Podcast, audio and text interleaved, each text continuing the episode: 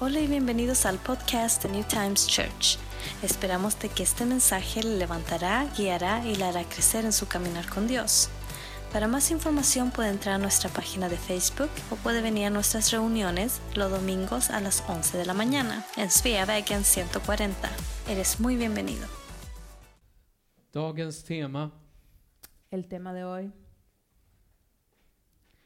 ödmjuka humillado och upphöjt över allt. y exaltado sobre todo. Hela veckan Durante toda la semana har, jag pratat, he- har vi pratat i hemmet. hemos hablado en mi hogar Varje sak som skedde. cada cosa que ocurrió durante la semana de Pascua. Och det är helt otroligt. Y es maravilloso. Det första som hände Lo primero que ocurrió var att en kung fue que un rey kom inte ridanden på en häst. no vino cabalgando sobre un Inte en caballo, vit ståtlig häst, no en un caballo blanco majestuoso, utan en- på en åsna. sino que sobre un, un burro. Men ändå var han en riktig kung. Pero aún así era un rey de verdad. Allt han gjorde Todo lo que él hizo visade en ödmjukhet i denne man. demostró una humildad en este hombre. Det finns flera händelser som kommer hända här. hay varios, varias cosas que acontecen aquí. Och när en jag esta pratade secuencia. med mina barn Y cuando hablaba con mis hijos, så sa jag, vet ni vad den här veckan innebär för oss? les dije, sabían lo que esta semana significaba para nosotros. Och när vi där pratade, Y cuando yo hablé, de sa de, wow, vad mycket saker som hände. ellos dijeron, wow, cuántas cosas ocurrieron. Och de började förstå att det är någonting helt annat. Y empezaron a entender de que es algo más de lo que habíamos entendido antes. Självfallet så är det jättekul att kunna tillbringa stunder med sin familj och nära och kära. Det är jätteviktigt. Es muy importante tener tiempo libre para poder pasar con su familia. Men en av de viktigaste stunderna är att minna vad Jesus gjorde för oss alla den här tiden. Pero una de las cosas más importantes que podemos hacer es recordar lo que Jesús hizo por nosotros en este tiempo. Och när vi pratade med barnen och vi var, pratade tillsammans Y cuando fuimos a hablar con nuestros niños, så sa de, men pappa, då måste vi komma ihåg det här ständigt. Uno de ellos me dijo, papá, debemos de acordar esto siempre. Jajamän, sa han. Yo le dije, sí, es cierto, För det är det som vi har lätt att glömma. porque eso es lo que tenemos facilidad de olvidar, Vad Jesus verkligen gjorde. lo que Jesús realmente hizo. Och när jag tänker, Y cuando yo pienso, en kung, un rey, en majestätisk kung, un rey majestuoso, någon så högt och så mäktig, alguien tan grande y maravilloso, gör sig så enkel som en människa som du och jag, que se hace alguien tan insignificante y pequeño como un ser humano como tú y yo, för att vandra med oss para caminar con nosotros och vara med oss. y estar con nosotros. Det förundrar mig, en sån människa, en sån Gud. Me maravilla un Dios tan maravilloso. Vi läser Leemos Filipperbrevet 2, 1-11. Filipenses 2, del 1 al 11. Om ni nu har tröst hos Kristus, om ni får uppmuntran av hans kärlek, gemenskap i anden och medkänsla och barmhärtighet, gör då min glädje fullkomlig genom att ha samma sinnelag och samma kärlek, att vara ett i själ och sinne. Sök inte konflikt eller tom ära. Var istället ödmjuka och sätt andra högre än er själva. Se, till, se inte till ert eget bästa, utan också till andras. Filipenses 2 del 1 dice, Por tanto, si hay alguna consolación en Cristo, si algún consuelo de amor, si alguna comunión del Espíritu, si algún afecto entrañable, si alguna misericordia, completad mi gozo sintiendo lo mismo, teniendo el mismo amor, unánime, sintiendo una misma cosa. Nada hagáis por contienda o por vanagloria, antes bien con humildad, estimando cada uno a los demás como superiores a él mismo, no mirando cada uno por lo suyo propio, sino cada cual también por lo de los otros. Här ser vi en ödmjukhet som börjar framträda här. Aquí vemos una humildad que aparece en, lo- en el Att det är det versículo. här som ska finna i oss. Que es esto lo que tiene que haber en Och nosotros. varför? ¿Y por qué? Jo, för att det var det som fanns i Jesus. Porque esto era lo que había en Jesús. Var så till sinnes som Kristus Jesus var. Han var till Guds gestalt men räknade inte jämlikheten med Gud som segerbyte, utan utgav sig sig och tog en tjänares gestalt och blev människans lik. När han till det yttre hade blivit som en människa ödmjukade han sig och blev lydig ända till döden, döden på korset. Haya pues en vosotros este sentir que hubo también en Cristo Jesús, el cual siendo en forma de Dios no estimó el ser igual a Dios como cosa a que aferrarse, sino que se despojó a sí mismo, tomando forma de siervo, hecho semejante a los hombres, y estando en la condición de hombre se humilló a sí mismo, haciéndose obediente hasta la muerte y muerte de cruz. Därför, därför kommer Gud också upphöja honom över allting och ge honom namnet över alla namn. För att i Jesu namn alla knän ska böja sig i himmel och på jorden och under jorden och alla tungor ska bekänna att Jesus Kristus är Herren, Gud, Fadern till ära. Por lo cual Dios también le exaltó hasta lo sumo y le dio un nombre que es sobre todo nombre, para que en el nombre de Jesús se doble toda rodilla de los que están en los cielos, en la tierra y debajo de la tierra, y toda lengua confiese que Jesucristo es el Señor para gloria de Dios Padre. Jesus här är ett föredöme när det gäller ödmjukhet i oss att följa. Aquí Jesús es un ejemplo de humildad para nosotros a seguir. Som jag sa, allt, det börjar mycket tidigare, men om man tänker precis den här veckan som vi har haft, Comienza mucho antes, pero si piensan solamente en esta semana de Pascua, så börjar det med att han kommer in till Jerusalem ridande på en åsna. vemos de que entra a Jerusalén encima de un burro. Hur ser kungen idag när de kommer på sina tåg och alltihopa? Är, är det så enkelt eller? Como es, por ejemplo, hoy en día cuando los reyes vienen de visita a una nación, Eller president eller o liknande? un presidente o alguien con gran estatus. Är det så enkelt? Es tan sencillo. Är det inte mycket, mycket mera ståtligt och väldigt, väldigt högtid och extremt mycket eh, glamoröst? No es mucho más glamuroso que cuando Jesús vino, no es mucho más majestuoso. Här pratar i Filipperbrevet att Jesus hade den här sinnelagen. Han hade den här tanken om ödmjukhet och visade detta. Aquí Filipenses nos habla de que Jesús tenía este pensamiento acerca de la humildad y él lo demostraba. Jag sa ju att han, han blev människa. Yo dije de que él se hizo hombre. Han tänkte inte ens på sig själv när han såg vad han behövde göra. Él ni siquiera pensó en sí mismo cuando él vio lo que él tenía que hacer, Utan det står att han tog till och med en tjänares gestalt. sino que él tomó la, la semejanza a un siervo. Och inte nog med det, utan han gick ända vägen till korset. Y no solamente eso, sino que llevó todo eso el camino hasta la cruz. Vad är det som är så speciellt med korset? ¿Qué es lo que es tan especial con la cruz? En hel del. Bastante. Men en sak är, Pero una cosa, korset, la cruz, att dö på kors, morir en una cruz, det var det, s- det mest lägsta som kunde hända någon. era lo más bajo que le podía ocurrir a alguien. Varför? ¿Por qué? Jo, för det var oftast kriminella, Porque usualmente eran criminales, folk som hade gjort väldigt onda saker. personas que habían cometido crímenes horribles.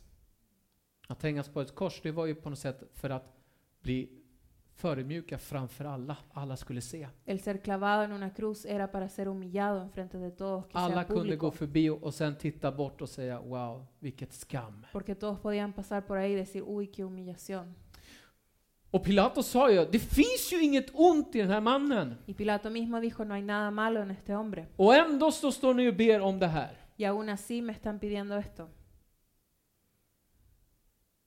Så när Jesus, som var Gud, Así que cuando Jesús, que era Dios, såg på oss människor nos vio a nosotros los seres så humanos, sa han, Él dijo, jag ska ta f- gestalt av en tjänare, människans lik. voy a tomar la forma de un ser humano, de un siervo, Jag ska säga mig av allt som jag är. me voy a despojar de todo lo que soy, För att jag älskar och ska vandra med dem. porque yo los amo y voy a caminar con ellos. Och jag ska visa dem vägen och i- öppna en väg för dem för att de ska vara med mig. Les voy a mostrar el camino y voy a abrir un camino para que ellos puedan estar conmigo. Och det här uppmanas vi att vi ska ha i våra hjärtan. Y esto se nos dice de que tenemos que tener en nuestro corazón. Varför pratar jag om detta? ¿Por qué hablo de esto? För tack vare att Jesus hade det här sinnelaget, Porque gracias a que Jesús tenía esta manera de pensar, att han var då lydig till allt som Gud skulle göra i honom. de que él fue obediente en todo lo que Dios le pidió que hiciese. Det står ju lydig ända till vägen av korset. Dice que fue obediente hasta la muerte, hasta el camino de la cruz. En ödmjuk va- man kan låta sig styras av Gud. Un- una persona humilde se deja llevar por Dios. Vi människor har en tendens att bestämma själv hur jag vill göra saker och ting. Nosotros como seres humanos tenemos la tendencia de querer decidir por nosotros cómo hacer las cosas. Jesus sa aldrig jag gör det som jag vill. Jesús nunca dijo yo hago lo que yo quiero, Jag gör det som min far vill att jag ska göra. sino que yo hago lo que mi Padre quiere que yo haga. Han visade ett gott föredöme i hur att leva i ödmjukhet. Él mostró un buen ejemplo de cómo vivir en humildad. Strax innan de skulle fira nattvarden Justo antes de que celebraran la Santa Cena, så gjorde Jesus någonting helt märkligt. hizo Jesús algo bastante raro. De var inne Estaban adentro de la casa och så tar han runt midjan en handduk, y se pone una toalla en su cintura, tar fram vatten toma el agua och börjar tvätta fötterna på sina lärjungar. y le empieza a lavar los pies a sus discípulos. Vad är detta egentligen? ¿Qué es esto realmente? För att vi ska förstå så måste vi gå bakåt i tiden. Para poder entender tenemos que regresar en el tiempo. Vet du vilka som gjorde det här? Som tvättade fötterna på människor? ¿Saben quiénes eran los que le lavaban los pies a las personas? När, om jag hade gäster som kom Si yo tenía invitados a mi casa, så var det mina slavar som tvättade mina gästers fötter precis när de kom in. eran mis esclavos que tenían que lavarle los pies a mis huéspedes cuando entraban a mi casa. Jesus gjorde sig... Och att binda sig på det sättet som han hade handduken, det, är liksom, det var den lägsta slavets rang för att tvätta fötterna. Y era el que tenía el rango más bajo como esclavo que, estaba, que era responsable de lavar los pies. Så när han tvättade på fötterna Entonces cuando le lavó los pies, så tänker man, men Jesus, så säger Petrus, men Jesus, du är ju kung, du får inte göra sånt här. le dice, Pedro, oye, pero tú eres rey, tú no puedes hacer esto. Hur är det meningen att du ska tvätta mina fötter? No entiendo el significado de que tú me laves los Vad håller pies. du på med? ¿Qué es lo que estás haciendo? Vad gör du? ¿Qué haces? Varför gör du det? ¿Por qué haces esto? Och så säger han, om inte du låter mig tvätta dina fötter Le dice, si tú no me permites que te lave los pies, så kan du inte vara en del av mig. tú no puedes ser parte Vad är det conmigo. han säger? ¿Qué es lo que está diciendo? Om inte vi kan förstå och ha den här ödmjukheten i vårt liv Si no podemos tener esta humildad también en nuestra vida, så förkastar vi det som Jesus också gjorde. entonces estamos haciendo a un lado lo que Jesús hizo también.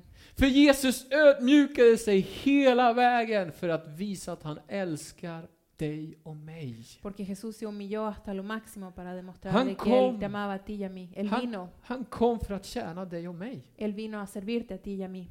Han kom för att dö på ett kors. Él vino para morir en una cruz. När vi föds Cuando nosotros så nacemos, tänker vi, jag ska inte dö på ett kors. uno no piensa y dice, ah, yo voy a morir en una cruz. Jag ska ha en fin villa, Yo voy a tener una casa muy en bonita. härlig Volvo om det Voy a går, tener un buen och Volvo en si se liten hund puede också om det är y un möjligt. pequeño perro si se Det är puede. det vi vill, eller Es hur? eso lo que queremos. Och om det går så ska vi ha en fin familj Y si es que se puede una familia bonita och vi ska ha- leva lyckliga alla våra y dagar. vamos a vivir contentos toda nuestra vida. Det är ganska jag, jag, jag. Es bastante centrado en el yo, yo, yo. När Jesus föddes Cuando Jesús nació, så sa, jag, så sa han inte jag ska ha mitt hem, él no dice yo voy a tener mi casa, jag ska ha det bra själv. yo lo voy a tener yo bien, Nej, han sa jag ska tjäna alla andra. sino que él dijo yo voy a Yo servir ska a todos ge- los demás. Jag ska ge allt jag har till alla andra. Voy a dar todo lo que tengo a todos los demás. Jag ska älska alla så som aldrig förr. Voy a amar a todos como nunca antes. Han gjorde allting för alla andra istället för sig själv. Él hizo todo por todos los demás eh, en vez de por sí mismo. När jag såg det här, Cuando yo vi esto, för vi, ha- vi, vi tittade på en videoklipp med barnen, porque vimos un video con los niños, så tänkte jag Jesus, yo pensé, Jesús, helt otroligt. es impresionante. Skulle du tvätta fötterna på vem som helst? ¿Le lavarías tú los pies a cualquiera? Alltså vissa tår, de är ju mm, smells good. Porque realmente no sería algo muy agradable a algunos pies. Och vissa har lite extra detaljer på sig ibland, bland tårna. Y a veces algunos tienen ciertos detalles extra Uf. entre medio de los dedos. Och de spelade ingen roll när han rörde. Y a él no le importó cuando escuchó esto. Vet ni varför? ¿Por qué? För han bryr sig inte vad du och jag kan ha gjort. Porque a Él no le importa lo que tú y yo hayamos hecho, Hur lågt vi kan ha sjunkit. qué tan bajo hemos llegado, Hur dåliga eller onda vi än kan ha varit. qué tan malo hayamos sido. Han älskade dig och mig, inte för vad vi kan göra, utan han gjorde för att han egentligen bara ville ha dig nära. Él te amó a ti y a mí no por lo que habíamos hecho, sino que porque Él es amor y quería tenerte cerca. Han skäms inte. Él no se avergüenza. Alltså det, det, det, det, alltså till och med jag, inte ens jag tvättar mina, min frus föt- fötter, det gör inte jag.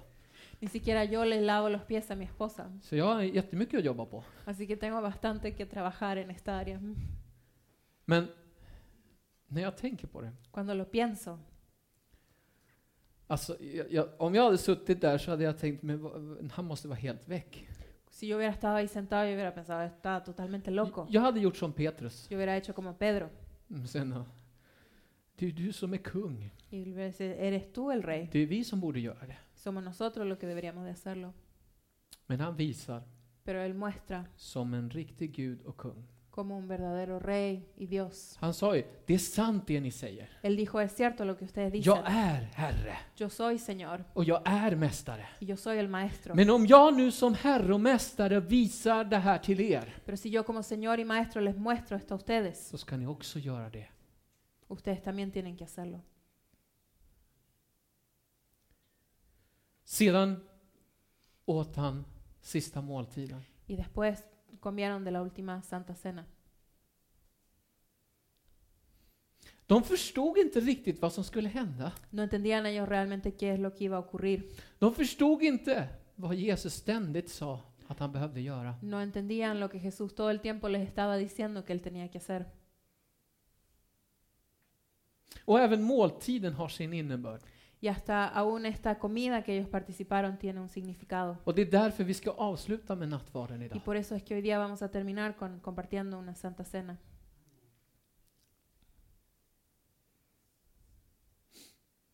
Jesus blev hånad. Jesús fue burlado. De tog Jesus. Tomaron a Jesús, De drog av kläderna. le rasgaron toda su ropa, De slog honom. lo golpearon. De, folk kunde se honom nästan naken. La gente podía verlo desnudo. Vill du gå ut naken här på gatan? Quisiera salir tú desnudo aquí a la calle. Hur skulle du känna det? ¿Cómo te sentirías tú? Folk står och skriker till dig, säger saker om dig och folk tittar på dig. La gente te mira, te dice cosas y se burla de ti.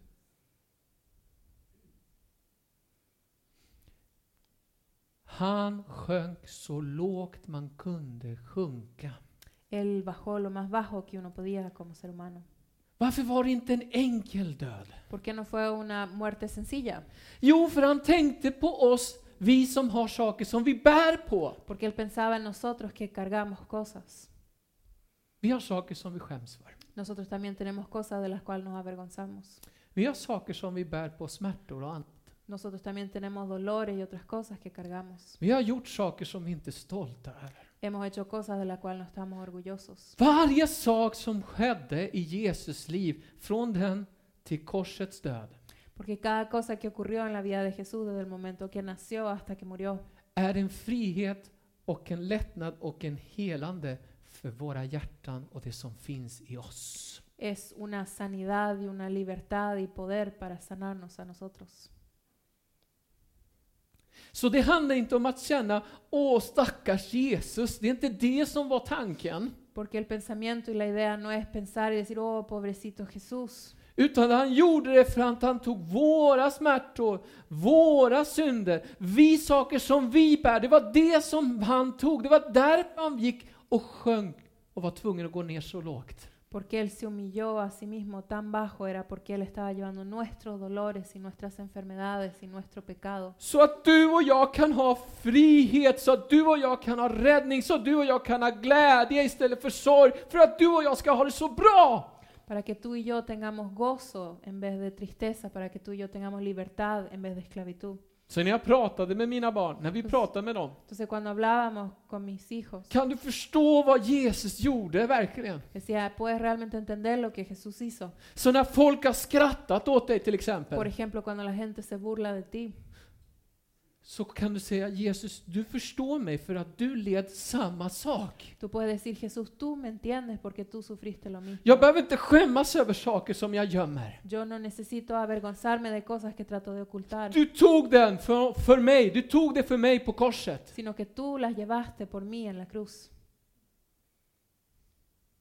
Det är det som du måste se. Es eso lo que tienes que ver. Folk ser någonting, åh vad tråkigt, vad sorgligt med Jesus, ja det var, det var tråkigt säger någon. Porque alguna gente dice, oh sí, qué pena, qué tristeza lo de Jesús. Men jag vill idag att du ska vända på blicken och se egentligen vad som det där innebär. Pero yo quisiera hoy día que des vuelta la mirada y que realmente entiendas lo que eso significó. Varje sak som hände. Cada cosa que ocurrió. Det står att genom hans sår är vi helade, säger Jesaja. Dice, por ejemplo, Isaías de que a través de, de su... eso, Jagas. de su llaga fuimos nosotros curados. Så varje sår som han fick på grund av piskar och slag som han fick, Entonces cada herida de que él recibió a través de los golpes det var för att du och jag skulle kunna ha helande från sjukdomar. era para que tú y yo recibiésemos sanidad de nuestras enfermedades. Det står att han var smärtornas man. Decía de que él era varón de dolores. Han var erfaren i smärtor Él era experimentado en dolores och nedbrytning. y en ser quebrantado. Hur många gånger ibland känner vi inte att vi är helt förstörda i livets gång? ¿Cuántas veces en, en el camino de la vida no hemos sentido totalmente rotos y quebrantados? Då säger han, även det tog jag för dig. Y él dice, aún eso yo llevé por ti. Alltså, när jag ser hela förloppet, det, för mig det är helt otroligt. Cuando yo veo todo el acontecimiento, para mí es increíble. Han bar sen på korset, helt slagen, helt kraftlöst. Después tenía que él cargar su propia cruz totalmente sin fuerzas y adolorido. Han säger, jag tog din börda, Él dice, yo llevé tu carga så att du kan vandra lättare. para que tú puedas caminar más liviano. Inte kanske problemfritt i det här livet, nej det går inte. Tal vez no sin problemas en esta vida, eso no va a pasar, Men jag kan hjälpa dig och lyfta dig och ta och bära med dig det som du behöver bära. pero yo puedo tomar y ayudarte a cargar lo que estás cargando, För att jag tog det på korset. porque yo lo llevé en la cruz.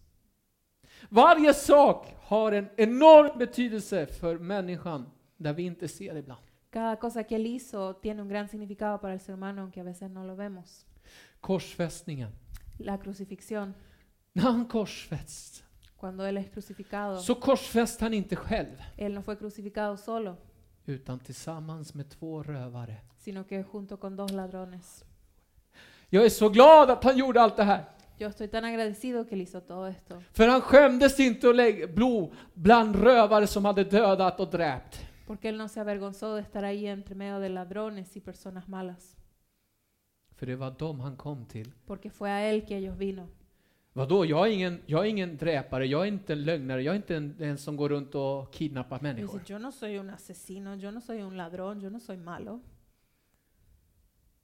Tyvärr så finns det ont i oss.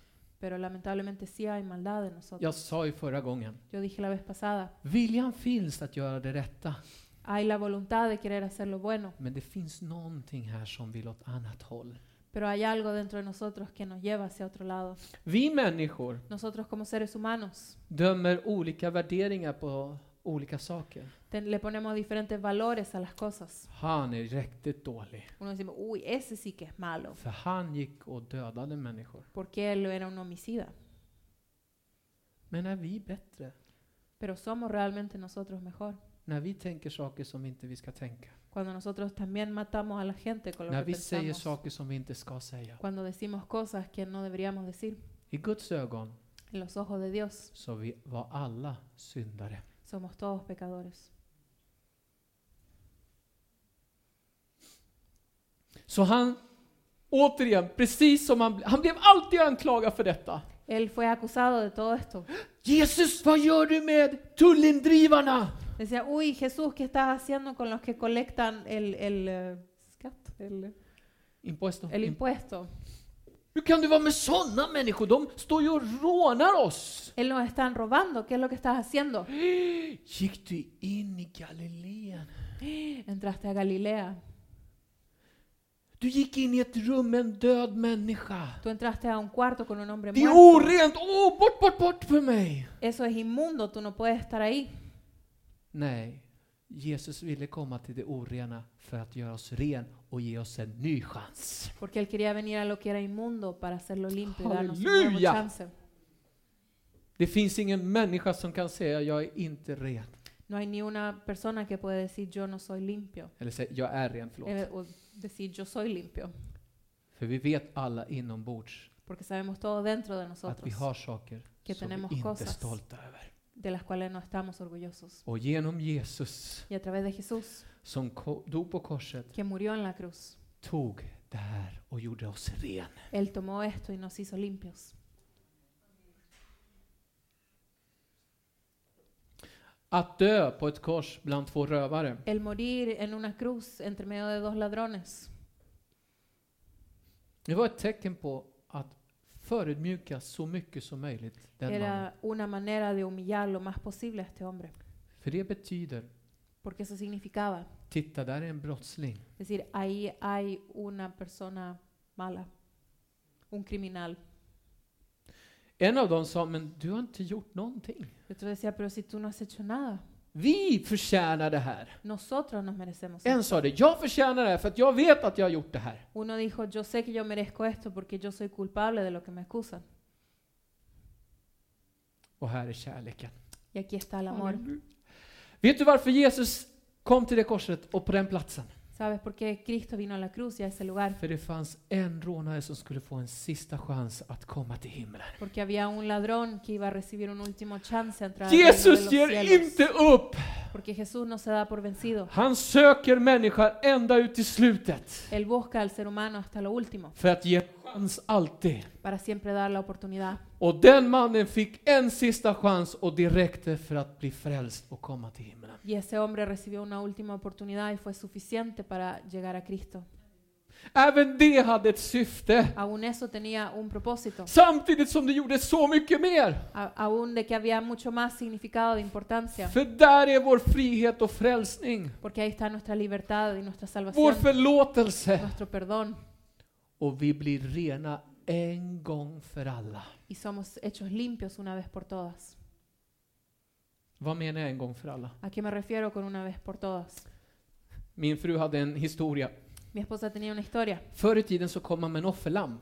Uno antes, en los tiempos antiguos, venía con una ofrenda de un cordero. Ett lamm Un som man cordero offrade. que uno ponía y sacrificaba. Så man kom in Y uno venía och offrade. en el altar, ponía Ju- el cordero, Förlåt mig Jesus. decía, perdóname Jesús. Och så gick man ut Y uno salía, och så, gjorde man, så sa man ett dåligt ord igen. y uno salía y nomás salía afuera, ya estaba diciendo cosas malas. Åh, nu får jag köpa ett nytt lamm och så får jag gå in igen. Y uno decía, hoy tengo que comprar otro cordero y tengo que hacer lo mismo de nuevo. Och så gjorde man det igen. Y uno lo hacía de nuevo. Och så gick man ut Y salía afuera, och så skrek man åt sin fru. y uno le gritaba a su esposa. Åh, en till lamm då. Y decía, otro cordero. Och så här gick man. Y así uno tenía que hacer continuamente. Det var så mycket offerlamm så att det var jättemycket blod hela tiden där. Habían, hacían tantos sacrificios que estaba lleno de sangre todo el tiempo. Men Jesus Pero Jesús gjorde offringen en gång. hizo una ofrenda una sola vez. En gång. Una sola vez. Och den täcker. Y esa cubre. Den räcker. No, es suficiente. hela livet för alla människor. Hur många gånger du än gör fel så kommer den täcka när du omvänder och säger förlåt. Esa cubre por toda la vida. Si tú te arrepientes y pide perdón, te va a cubrir continuamente. Vilken grej! Qué cosa. Det som var det slutgiltiga i det här. Lo que era la conclusión de esto. När Jesus dör Cuando Jesús muere, så dör ju hoppet i alla lärjungar. muere toda la esperanza en los discípulos. De bara, vad ska vi göra nu? Y dicen, ¿qué vamos a hacer ahora? Jesus dog! Pero si Jesús murió, De förstod inte riktigt vad det här innebär. No entendían ellos realmente lo que esto significaba. Och inte heller när Marta och Maria kom springande och sa Jesus lever! Ni tampoco cuando Marta y María vinieron y dijeron, Jesús vive, De trodde att de hade sett eh, någon, någon förnimmelse eller någonting. Bara. creían que han visto un ángel o una aparición. Vet du vet du varför de blev ledsna? ¿Sabes por qué estaban tristes? Jo, för följande. Por lo siguiente. Han hade visat att han kunde styra vind, eh, vad heter det, naturens krafter. Él había demostrado que podía controlar eh, lo- las fuerzas de la naturaleza. Han kunde få döda att komma till liv. Él podía hacer que los muertos resuciten. Han hade botat sjuk, sjukdomar. Él había sanado enfermedades. Han hade drivit ut demoner. Él había echado fuera demonios. Ja, han hade gjort det mesta. Había hecho la mayoría de las cosas. Tänkte de, yes, this is my leader. Y ellos pensaron, sí, esto es nuestro líder. Han ska vi följa. A él lo vamos a seguir. Och sen dör han. Y después se muere. Vad ska vi göra nu? Y dicen, ¿y qué hacemos ahora? Vem ska vi prata om nu? ¿Con quién va- ¿De quién vamos a hablar ahora? Honom kan vi inte prata om för han dog ju. Ya no podemos hablar de él porque él se murió. Att Jesus besegrade det som ingen annan har besegrat. Porque Jesús pudo conquistar lo que nadie más había podido conquistar Han antes. segrade döden. Él conquistó la muerte Ingen hade gjort det. y nadie podía haberlo hecho antes. Och vad är döden? ¿Y qué es la muerte? Det är syndens straff. Es la paga del pecado. Och den besegrar han så att du och jag kan ha evigt liv. Y Él lo hace para que tú y yo podamos tener vida eterna. Därför blev det så stor glädje i lärjungarna när de såg Jesus har gjort allt. Por eso sintieron gran gozo los discípulos cuando vieron de que Jesús realmente había hecho todo. Därför kan du och jag Por eso tú y yo inte frukta döden längre. no tenemos por qué tenerle miedo a la muerte. För att det är någon som har besegrat den och vi har vunnit genom Jesus. Porque hay alguien que la ha conquistado y nosotros hemos ganado y vencido a través de Jesús. Därför sa Paulus Por eso dijo Pablo, att dö, det är för att vinna för mig. dijo, "Eh, para mí el morir es ganancia. För han visste att han hade redan vunnit. Porque él sabía que ya había ganado. Det finns så mycket mer i det här. Hay muchísimo más en esto. Men jag vill att du idag ska förstå, Pero yo quiero que tú hoy día entiendas, att vi förstår, de que nosotros entendamos att det som hände que lo que ocurrió den här veckan esta semana är allt för dig och mig. fue todo por ti y por mí, För att han älskade oss innerligt. porque nos amó profundamente.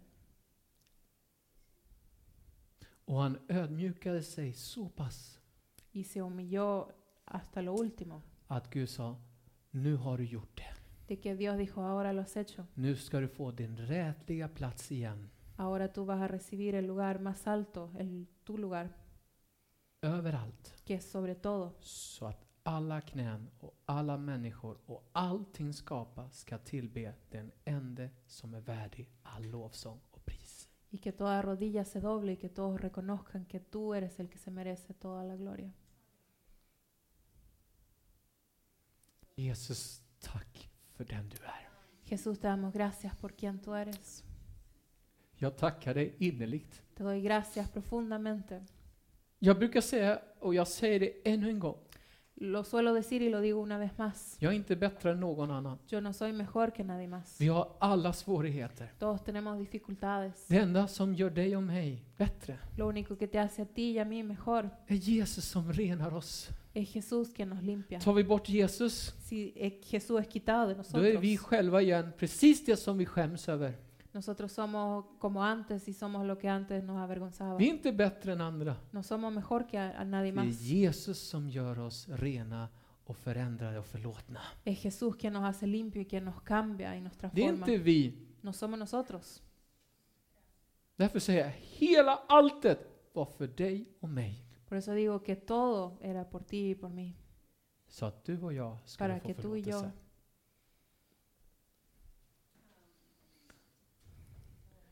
Den här låten Esta canción vill jag att du begrundar. quiero que tú pienses en ella. medan du ber och tackar Jesus. mientras tú oras y le das gracias a Dios.